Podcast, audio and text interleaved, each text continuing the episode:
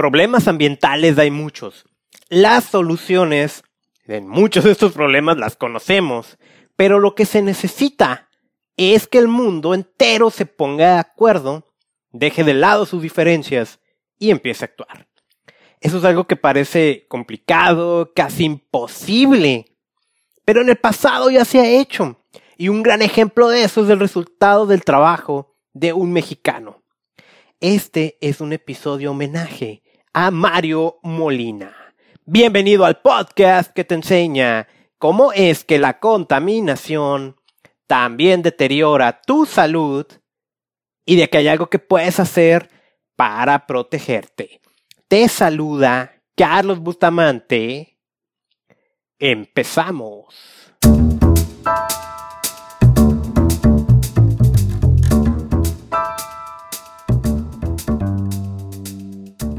Los científicos pueden plantear los problemas que afectarán al medio ambiente con base en la evidencia disponible, pero su solución no es responsabilidad de los científicos, es de toda la sociedad.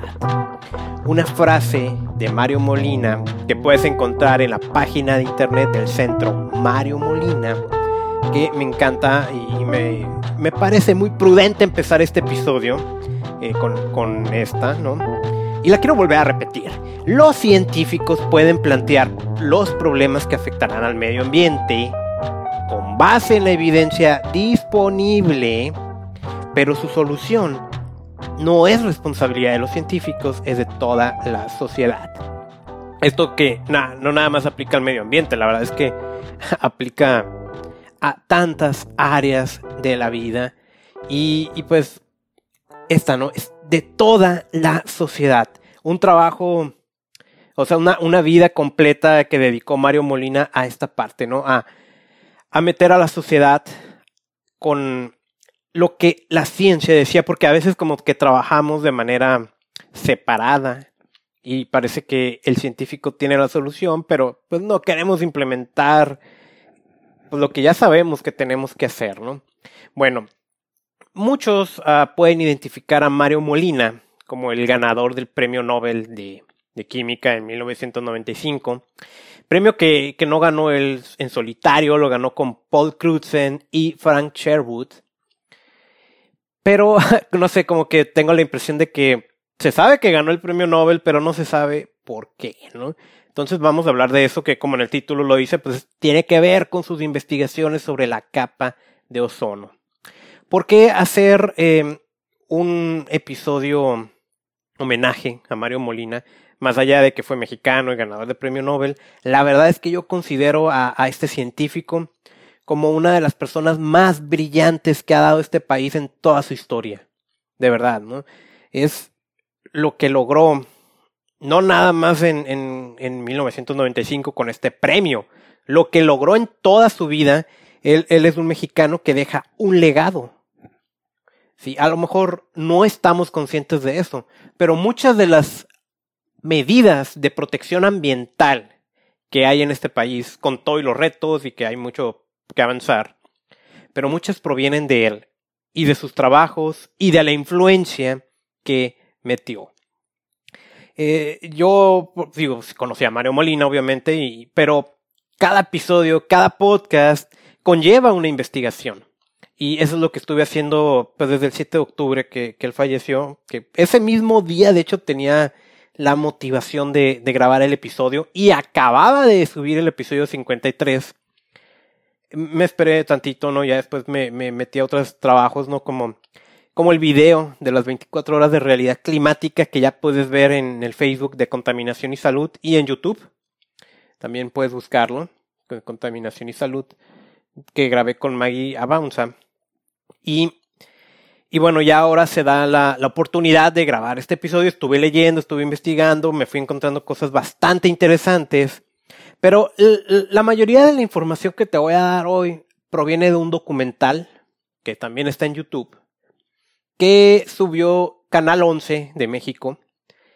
Dura una hora y me, me gustaría que lo vieras, ¿no? De verdad para mí fue muy Ah, como, como inspirador ver ¿no? todo, todo lo que él realizó.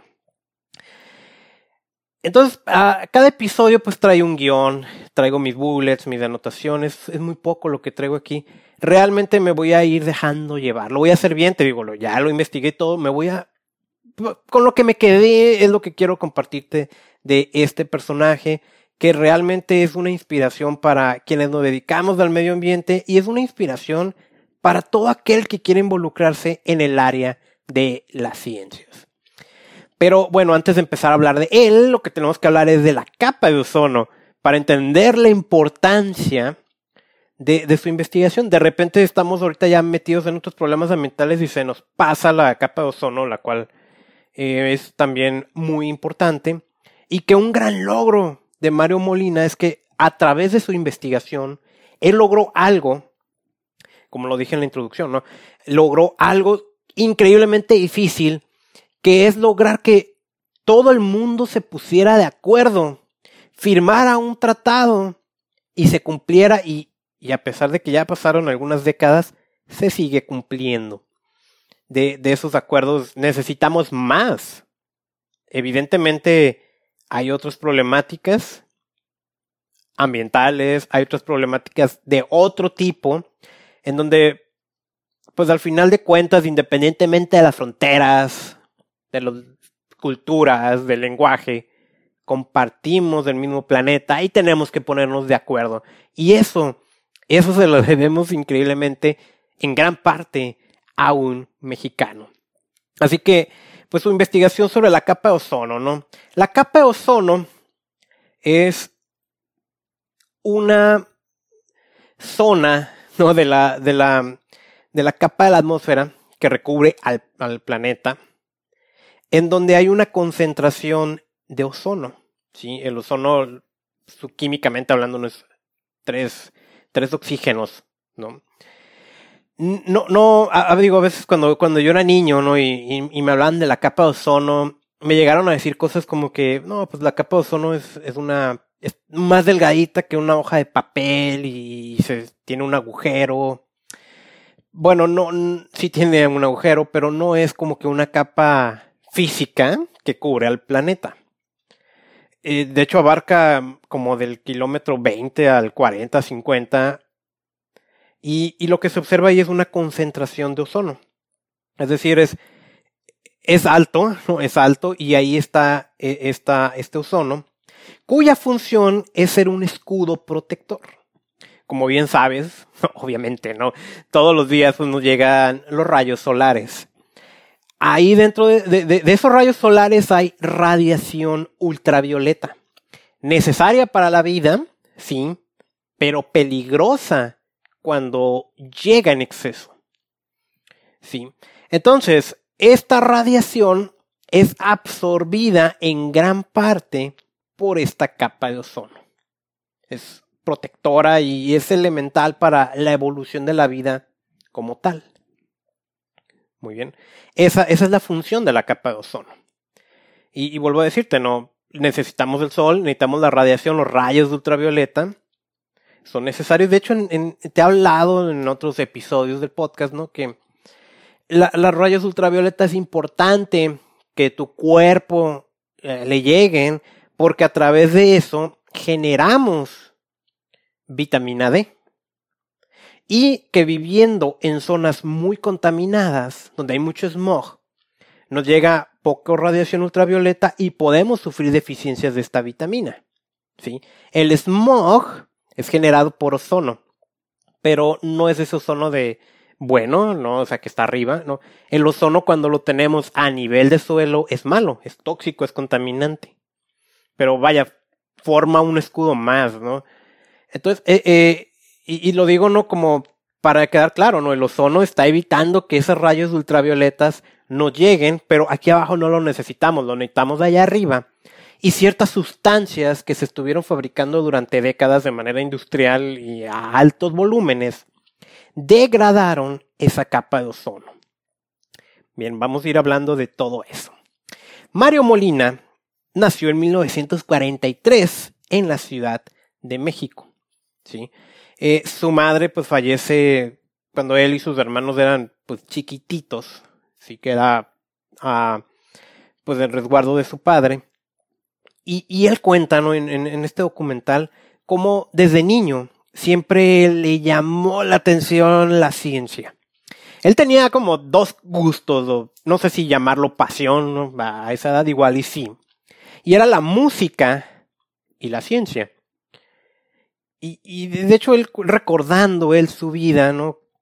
Eh, que, él iba a, a, clases de música, él le llega mucho un consejo que le que escucha, ¿no? A, a esa corta edad, en la que su profesor le dice, ok, si te quieres dedicar de lleno a esto de la música, ten en cuenta que son al menos ocho horas al día.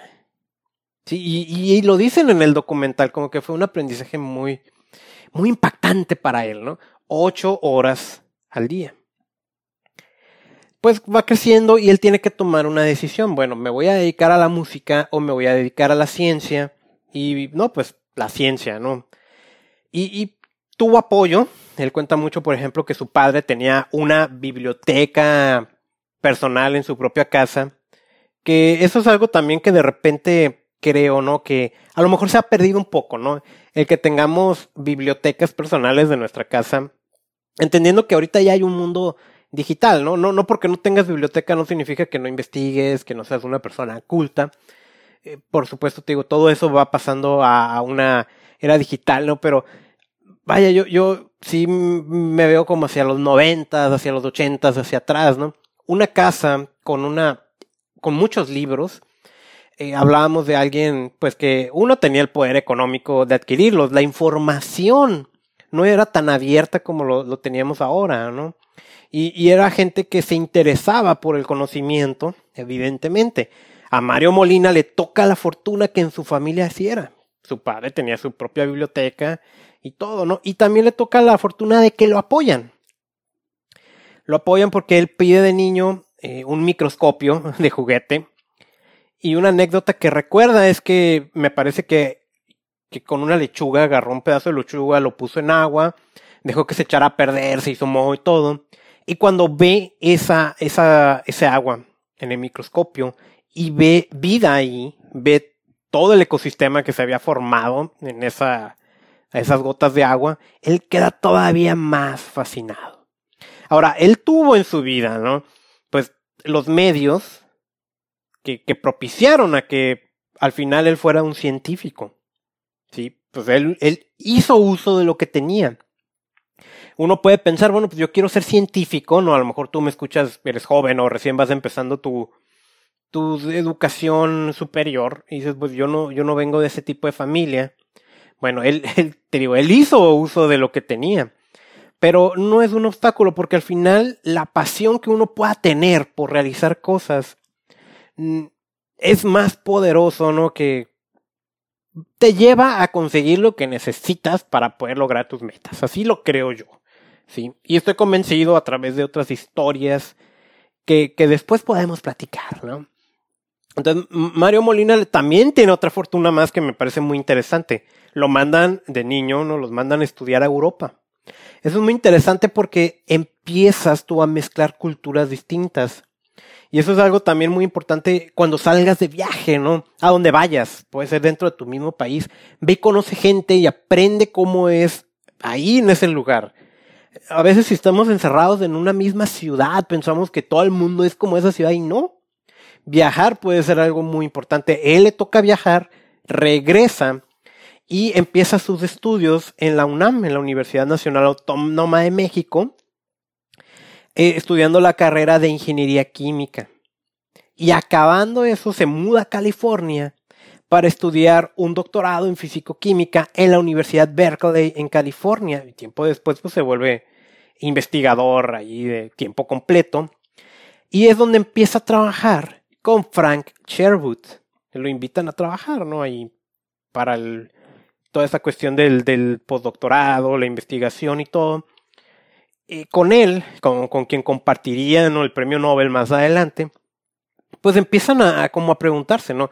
¿Qué podemos investigar? ¿Qué puede ser de utilidad? Eh, ¿en, qué, ¿En qué nos concentramos? ¿no? Para ese momento, pues ellos sabían de que había unos químicos industriales, unas sustancias químicas industriales que se estaban produciendo y se estaban acumulando en la atmósfera. Pero realmente, pues nadie se preocupaba en estudiar sus consecuencias, que, ni siquiera se conocían las consecuencias de estas. Estamos hablando principalmente de clorofluorocarbonos. Estos químicos que se utilizaban mucho, principalmente como refrigerantes y como propelentes de aerosol. O sea, si tú tienes una latita de spray como el aromatizante, ¿no?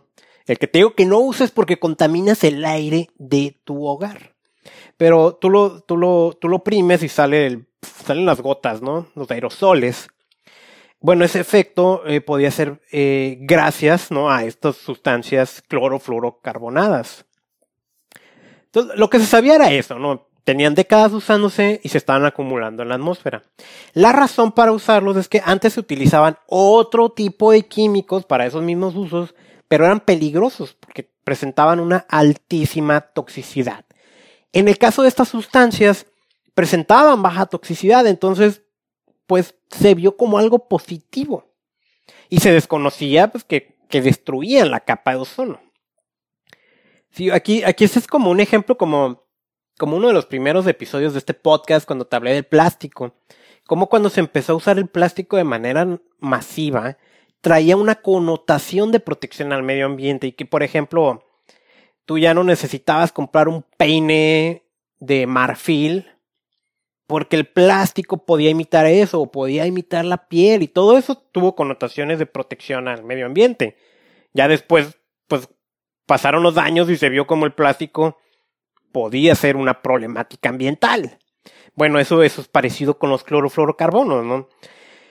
Entonces ellos pues sencillamente empiezan a investigar por pura curiosidad. Ok, ¿qué pasa que se está acumulando eso en la atmósfera? Sí, ellos, y realmente Mario Molina lo, lo acepta, ¿no? De que no es tanto por un interés ambiental en ese momento, sino por mera curiosidad. ¿Qué pasa con esto? Cuando empiezan a investigar eh, cabe señalar, ¿no? Hoy sabemos, ¿no? Que los clorofluorocarbonos se van a la atmósfera, ya a esas partes altas. Sin embargo, la teoría en aquel momento decía que eso era imposible. ¿Por qué? Porque estos químicos eran más pesados, o son más pesados que el aire. Entonces no pueden estar arriba del aire, porque están pesados. Se, suponía que se mantenían abajo. Sin embargo, hay unas cuestiones naturales, unas corrientes de viento que provoca que estos sí puedan alcanzar las partes altas de la atmósfera. Todo eso se desconocía en aquel momento. Empiezan a investigar y se dan cuenta de eso y se dan cuenta que, que estos clorofluorocarbonos que son muy estables, que, o sea, que es muy difícil, pues, que se desintegren, ¿no? Por decirlo así. Estando allá arriba y pegándoles del sol más directamente la radiación, allá sí se descomponían, soltando el cloro y el flúor. Y resulta que el cloro no se lleva con el ozono. El ozono ese sí es muy inestable. O sea, imagínatelo. Mira, que, quiero ser como tranquilo, ¿no? Con las explicaciones porque me puedo agarrar hablando de química. Pero entiendo que no todo aquel que vaya a escuchar este podcast sea químico. Entonces no te quiero hablar de moléculas, de enlaces, y, aunque es básico, ¿no? ¿no? No quiero agarrarme hablando tanto de eso, pero pues ve al ozono como que tiene tres oxígenos. Y llega el cloro cuando se desbarata del clorofluorocarbono y empieza a desbaratar a esos tres oxígenos, los empieza a soltar. Eso es lo que ellos descubrieron. Entonces descubrieron que el ozono, que, es importante, estaba degradándose. Publican su artículo en 1974 en la revista Nature, que por cierto tú puedes leer ese artículo el original escaneado, si te metes a la página de Centro Mario Molina. ¿Sí? Lo publican y causa un shock a nivel científico y a nivel político.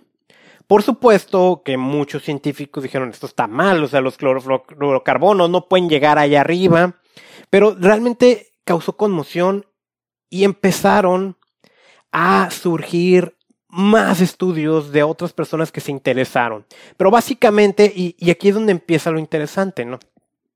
Mario Molina pudo haber sido el máximo conocedor del tema, pudo haber sido químico, ¿no? Y, y súper experto en estos temas de química ambiental o de química atmosférica, pero no nada más fue su conocimiento lo que lo hizo exitoso. Tal vez había gente más inteligente que él, independientemente de la definición que tengas de inteligencia. Hay mucha gente muy inteligente ahorita en este momento, a lo mejor más, con más conocimiento que el mismo Mario Molina. Sin embargo, lo que ocurrió en los siguientes años, y eso es muy importante que, que lo tengas en consideración, es lo que lo hizo exitoso. Como te lo he dicho en otros episodios, que a lo mejor ya tiene tiempo que no hago estas reflexiones, ¿no? No porque sepas mucho de medio ambiente vas a poder salvar al planeta. Tienes que juntar otras habilidades, te guste o no. Porque tienes que estar en contacto con otras personas, tienes que saber comunicar tus ideas, tienes que hacerlas entendibles, tienes que saber negociar, tienes que saber un montón de cosas. Y a eso le toca a Mario Molina, junto con Frank Sherwood. Los empiezan a llamar los políticos en Estados Unidos y, fue así como, pues, audiencias con el Senado. A ver, díganos cuál es el problema. No, pues el problema es este y, causa revuelo. Una, una, ah, por supuesto, también siempre que algo que se usa de manera masiva y por, por lo tanto tiene beneficios económicos para quien lo hace y después le descubren que trae consecuencias negativas, pues esas empresas van a defenderse. Lo hemos visto con el caso del cigarro, que la industria del cigarro hasta hizo estudios científicos para demostrar que fumar no causaba cáncer.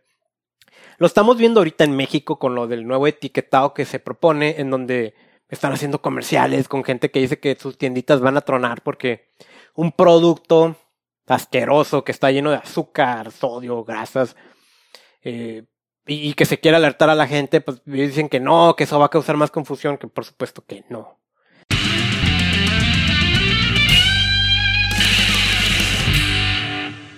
Antes de continuar con el episodio, quiero pedirte nada más un minuto para decirte algo. Va a ser muy rápido y es muy importante. La contaminación y las sustancias indeseables que están en nuestro entorno, sea en el medio ambiente o nuestro hogar, definitivamente causan un daño a nuestra salud. No siempre las podemos evitar. Lo ideal es no exponernos a estas, pero a veces es irreal esta opción. Yo por eso recomiendo el uso de suplementos nutricionales. Y hay una sola marca que me atrevo a recomendar y que yo mismo utilizo desde hace años. Si quieres saber más, ingresa al terminar este episodio a reiniciate.usana.com. Otra vez, reiniciate.usana.com. Mi recomendación son los Usana Sales Essentials y los Usana Biomega. Ahora, hay un órgano que sufre mucho en entornos contaminados y es el hígado. Para eso, otro producto que me encanta recomendar es el Usana HPS o Epacil. En fin, hay toda una gama de productos que puedes buscar en reiniciate.usana.com. Continuamos con este episodio.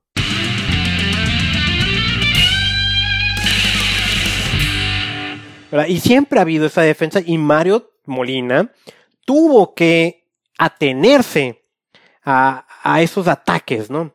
Una de las empresas que más se puso a atacarlo, a, su investigación, fue DuPont. DuPont es una industria química importantísima, que también eh, recuerdas que te hablé de ella en ese episodio de los plásticos. Pues DuPont dice, no es cierto, está mal, está mal. Y sobre todo esa parte, ¿no? De que los clorofluorocarbonos no pueden llegar ahí arriba.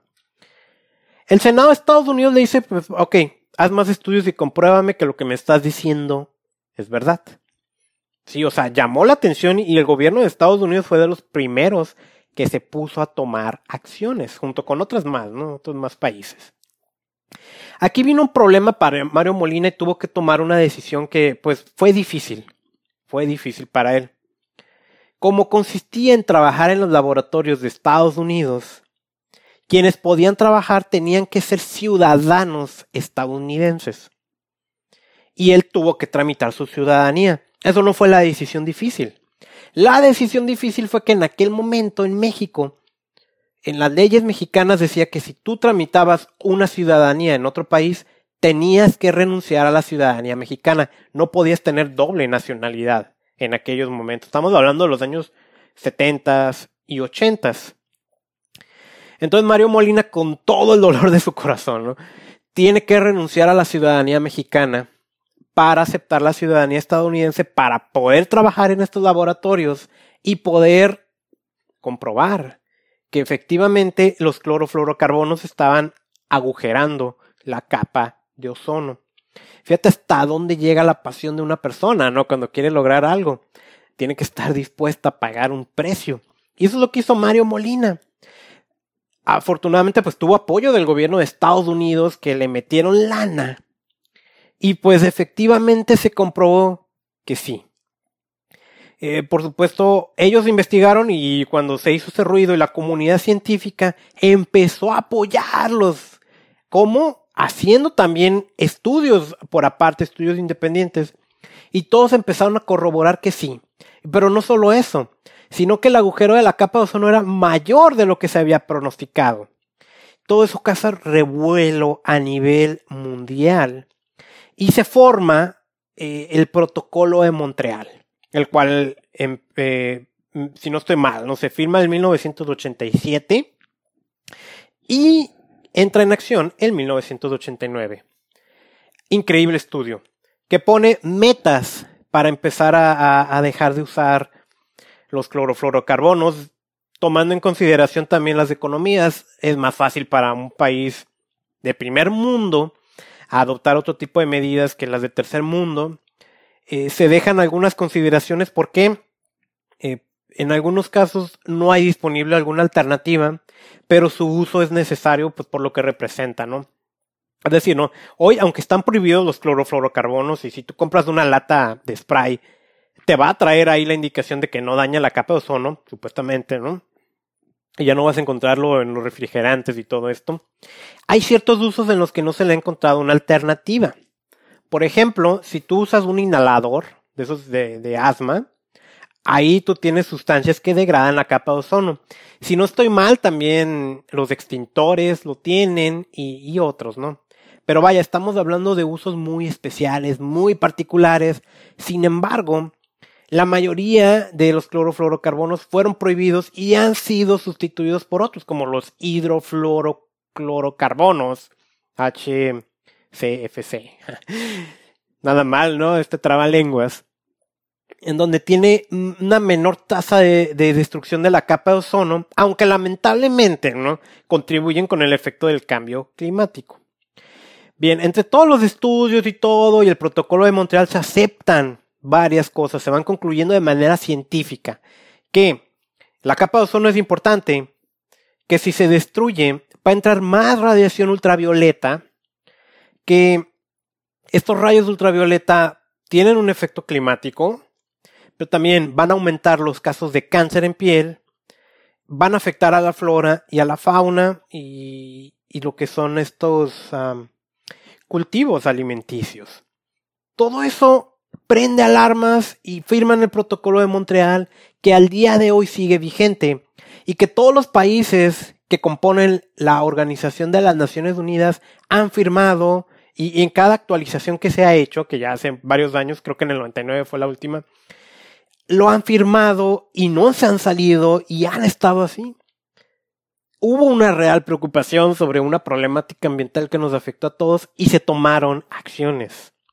Y que eso, un mexicano como Mario Molina haya sido uno de los actores principales, nos da orgullo, pero también nos enseña cómo hacer las cosas. Hoy necesitamos de otros acuerdos y entrar en acción, como el Acuerdo de París sobre el cambio climático, que Estados Unidos se quiere salir y que vaya, la, emergencia climática también hoy no se pone en duda y cada vez hay más evidencia científica de lo que significa. Sin embargo, hay pleito, ¿no? Y con este otro se tomó acción. Y eso fue impresionante. Se firma, se llegan a acuerdos, se, se establecían prohibiciones que llegaron antes de tiempo, o sea, inclusive las metas que se habían propuesto fueron cumplidas muchísimo antes del plazo establecido. De modo que desde, se, estima, ¿no? Que desde el año 2000, la destrucción de esta capa, los agujeros han, la tasa de destrucción ha sido reducida e inclusive ya hoy ya empieza poco a poco a regenerarse.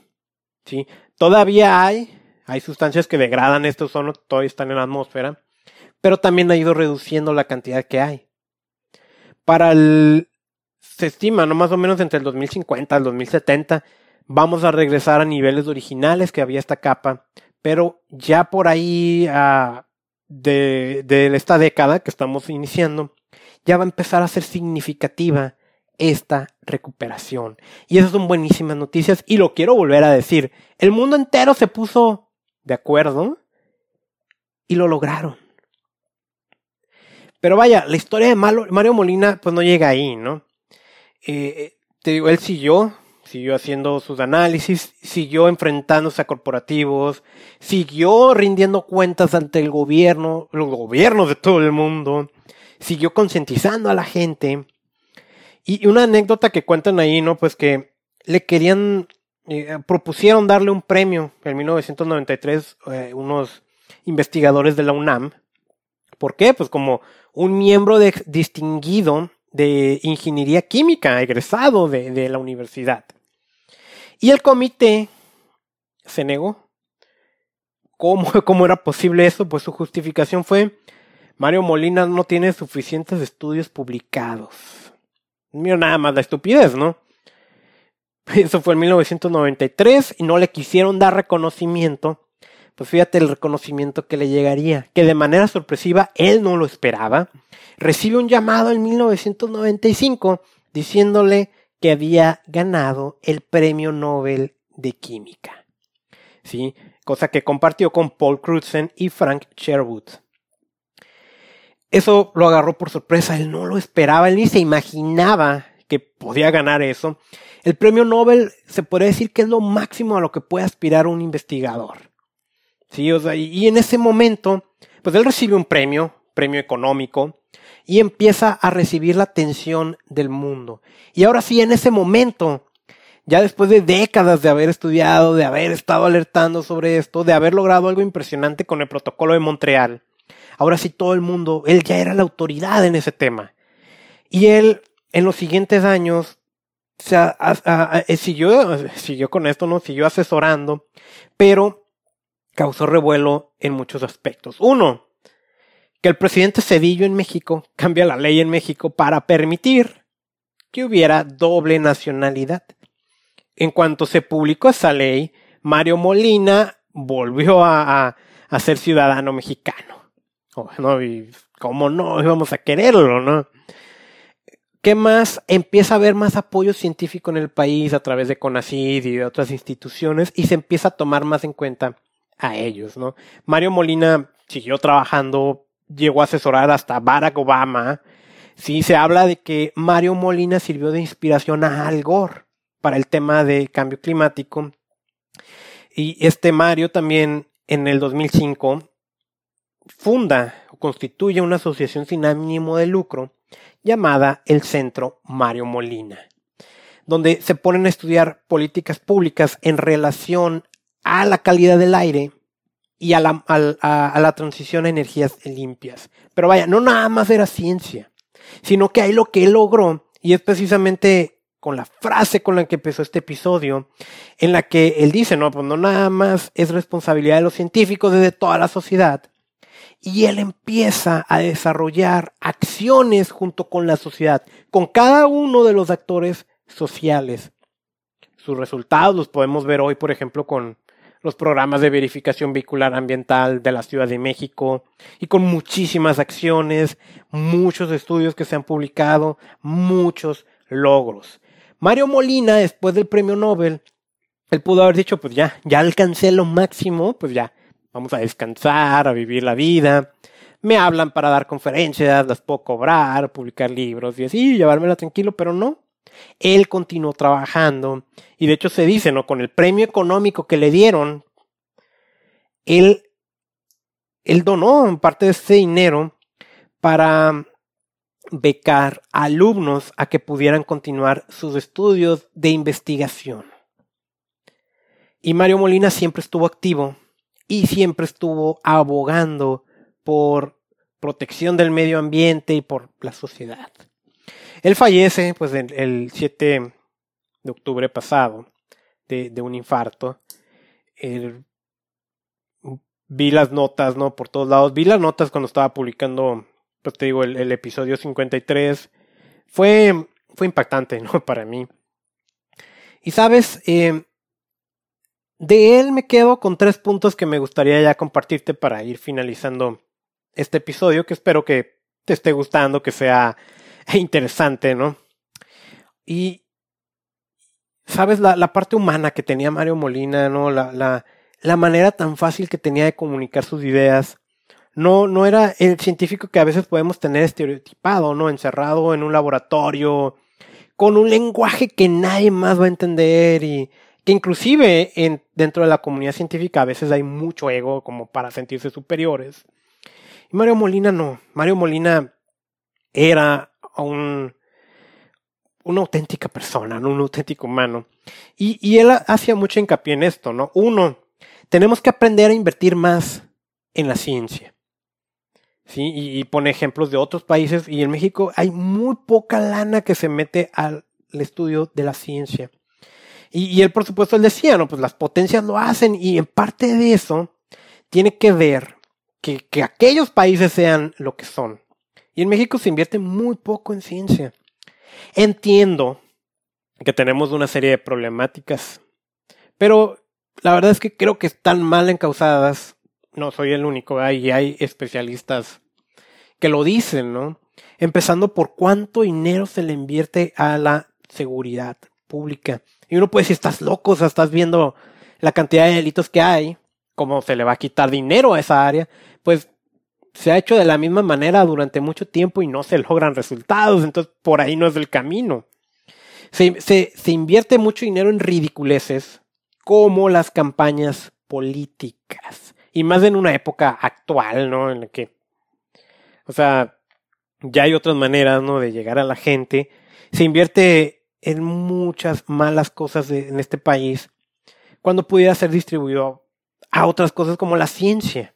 Pero ahora, no nada más se debe de quedar en ciencia, porque se hace ciencia en este país y, y mira, aunque no lo creas, yo también tengo mi publicación allá por el 2007, una investigación sencillita en la escuela, la publicamos en en un congreso de ciencias ambientales que en aquel momento organizaba la Academia Nacional de Ciencias Ambientales y un poquito ahí me inmiscuí con el tema de investigación, muy poco, la verdad, muy, muy poco. Pero pues les sigo la pista y a mí me gusta mucho leer publicaciones científicas, tanto de tema de medio ambiente como de químicos, como de salud. Ahorita con COVID leo y leo y leo mucho lo, lo que pasa, me gusta. Yo no pretendo ser científico, no, no, no, no es el camino que, que por el momento quiero, pero me gusta y acepto lo que es la ciencia, ¿no? Y en ese sentido, eh, yo puedo decirte que a veces también, no sé, la mentalidad del científico en este país, ¿no? Donde tú ves a, alguien, ¿no? Que, que investiga de un tema y al siguiente año está investigando otro totalmente distinto, luego otro totalmente distinto y son áreas muy distintas y no pasa de investigarse. Y llegan a sus resultados, por supuesto que lo publican, pero uno, uno responde, ¿no? Uno pregunta más bien, ¿en qué momento esa ciencia la voy a ver en una solución real allá afuera? En una solución de mercado, ¿no? No sé, vamos a decir que, investigaste una técnica para que los suelos contaminados puedan ser limpiados cinco veces más rápido que cualquier otra alternativa, ¿ok? ¿Cuándo voy a ver yo esa tecnología? ¿Cuándo la voy a poder comprar? Y, ese es un problema también. A veces hay mucha ciencia dispersa, no enfocada, y no vemos que se dé ese paso más allá. Cosa que, por ejemplo, Mario Molina estuvo enfocado a la química atmosférica prácticamente toda su vida, le fue adicionando otras cosas, porque él entendió que para trabajar con la sociedad tenías que desarrollar una serie de habilidades pero su enfoque fue la química atmosférica. Y por supuesto, esto se vio en resultados en beneficio de todos nosotros. A veces eso también es lo que pasa con la mentalidad del científico, pero bueno, hay que invertir más en la ciencia. Dos, que se hace mucho hincapié, la comunicación. Sí, a veces también parece como que son mundos aparte, la ciencia y la gente. Y eso es algo también que yo he hecho hincapié en este podcast cuando he podido, ¿no? Tienes que aprender a comunicar tus ideas de manera clara, de manera concisa, de manera que sea útil. Él hacía mucho hincapié en esta parte de la comunicación. Y, y nuevamente, no, hacer esa reflexión. Tienes que desarrollar otras habilidades más allá de tu área para poder tener un verdadero impacto. Y finalmente, la educación. Sí, Mario Molina, eh, Mario Molina estuvo durante mucho tiempo hablando de que se tenía que cambiar la educación como se estaba llevando. Se tenía que dejar de evaluar la capacidad que hay de memorizar algo y en su lugar cambiarlo por la capacidad de reflexionar sobre los problemas. Cosa que estoy totalmente de acuerdo y que si me conoces sabes que yo soy un crítico del sistema educativo porque está mal encaminado. De hecho, ese concepto de educación ni siquiera lo tenemos poquito, ¿no? Más bien esta educación es, te voy a enseñar un oficio y lo voy a hacer como si fuera una maquiladora, ¿no? Voy a tener un lugar donde llegue un montón de gente, lo más rápido posible lo voy a sacar al mercado y barato. Y, pues no, eso no es educación, ¿no? Y tenemos muchísimo rezago en ese tema y lo estoy hablando a lo mejor a niveles más superiores, pero aplica desde kinder hasta los posgrados, donde tenemos un mal enfoque. Y, sabes, yo estuve reflexionando ayer en la noche sobre mis últimos cuatrimestres en la universidad. Yo estudié ingeniería en tecnología ambiental. Y, de hecho, duré muchas horas dándole la vuelta a la cabeza, ¿no? Desde aquel momento yo ya criticaba el asunto y no es criticar por andar ahí nada más de criticón. Pero yo siempre notaba como que no había un interés de protección al medio ambiente a pesar de estudiar tecnología ambiental por parte de quienes lo deberían de tener con más razón que son los profesores. Y de hecho yo concluí y lo publiqué en mis redes sociales, ¿no? Que mis últimos tres cuatrimestres de la universidad fueron una porquería. Y hoy, diez años después de haber salido, lo confirmo, fueron una porquería. Y tuve profesores muy buenos, pues recuerdo con mucho cariño al doctor Sergio Pérez y Kairos, maestra Mirna Borja, maestra Guadalupe Escamilla, hay más profesores buenos que tuve, pero la verdad es que también tuve unos muy malos, profesores que nada más estaban ahí porque no tenían de otra, no habían conseguido trabajo en otro lugar y pues de algo tienen que vivir. Profesores que enseñaban entre comillas sin ser integrales, sin, decir, esto te va a servir para tal cosa, es como que lo aprendes porque tienes que aprenderlo. Profesores que no les interesaba en absolutamente nada el medio ambiente y con mucha preocupación tengo que decir que todavía dan clases ahí en la universidad. Y, y bueno, uno puede hablar de cómo le fue, ¿no? Pero he tenido esta plática también con egresados de otras universidades de las áreas ambientales y muchas veces la historia no es muy distinta con ellos. Entonces ahí hay un punto también, la educación. Entonces ya llegado al final de este episodio, homenaje a Mario Molina, espero que haya sido interesante para ti, espero que te haya gustado. Ve, ve ese documental del Canal 11, así búscalo en YouTube, ¿no? Mario Molina, Canal 11. Ahí te va a salir, te digo, dura como una hora, te va a inspirar. Eh, Mario Molina, vuelvo a decir, es uno de los mexicanos más ilustres, más importantes que ha dado este país, que siguió trabajando toda su vida para proteger al medio ambiente, para que hubiera un cambio en la sociedad, que también él, él, un punto que no toqué, ¿no? Pues, que él siempre decía, ¿no? Pues tiene que hacer, tenemos que apoyar la economía, pero también así hincapié, ¿no? Protegiendo el medio ambiente, y él mencionaba mucho la economía, la economía, la economía. Eh, entonces, pues tú, independientemente de lo que te dediques, de lo que hagas, este podcast no está enfocado al profesionista ambiental este podcast está enfocado a que le preocupa el medio ambiente y al que le preocupa los daños que tiene la contaminación en tu salud. ¿Sí? Independientemente de lo que hagas, trabaja, trabaja duro, desarrolla habilidades que vayan más allá de tu área, desarrolla liderazgo, desarrolla tu capacidad de comunicación, educa a la gente, invierte en ti, para que podamos llevar a cabo un cambio en este planeta.